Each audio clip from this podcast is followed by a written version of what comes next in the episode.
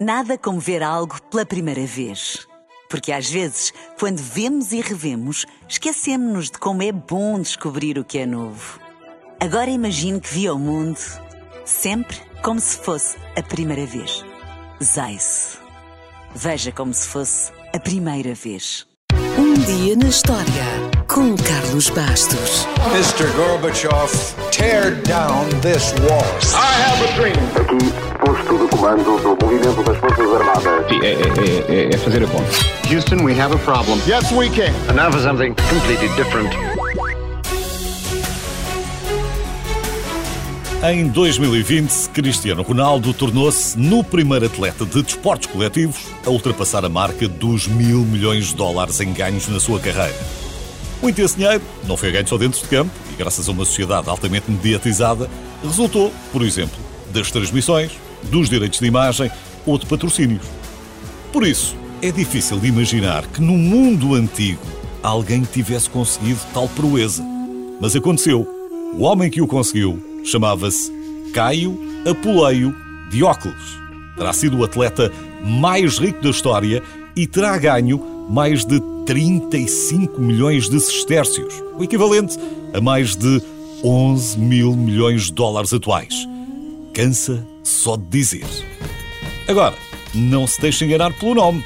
Um feito destes só poderia estar ao alcance de outro português, evidentemente. É que Caio Apuleio Diócles nasceu em 104 depois de Cristo em Lameco, capital da Lusitânia, província de Imérita Augusta. Ou por outras palavras, nasceu em Lamego, Portugal.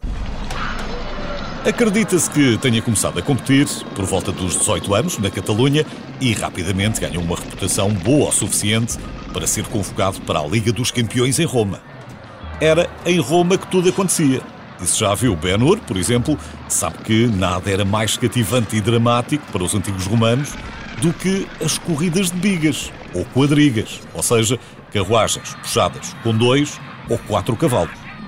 Claro que havia os gladiadores, mas as corridas com cavalos eram qualquer coisa de extraordinário. E os imperadores fartavam-se de organizar todo o tipo de jogos para aumentar a sua popularidade e prestígio entre as massas. Tudo era muito solene, com rituais altamente elaborados que, por norma, começavam com uma procissão pelas ruas de Roma em direção ao Circo Máximo. E quando lá chegavam, 200 mil espectadores sustinham a respiração até ao início das corridas e ao drama que se seguia. Tal como no desporto automóvel, até há poucos anos, muitos dos espectadores estavam mais interessados nos acidentes do que na corrida propriamente dita. E eles estavam sempre a acontecer. As carruagens partiam-se. Os homens eram cuspidos e muitos ou eram pisados pelos cavalos adversários ou então ficavam presos nas rédeas e eram arrastados para a morte pelos seus próprios cavalos. Era um horror. E a maioria dos condutores de quadrigas estava morta por volta dos 20 anos. Mas era essa imprevisibilidade que os romanos adoravam. Portanto, quando vê o Neymar a rebolar no relevado, relativize. Aqui a coisa era muito mais dura. Porém, houve um homem que se destacou entre os demais, o nosso Caio Apuleio Diócles, que não apenas sobreviveu a uma carreira de 24 anos, como também acumulou uma fortuna que era cinco vezes o rendimento do governador romano mais bem pago e o suficiente para alimentar toda a cidade de Roma durante um ano.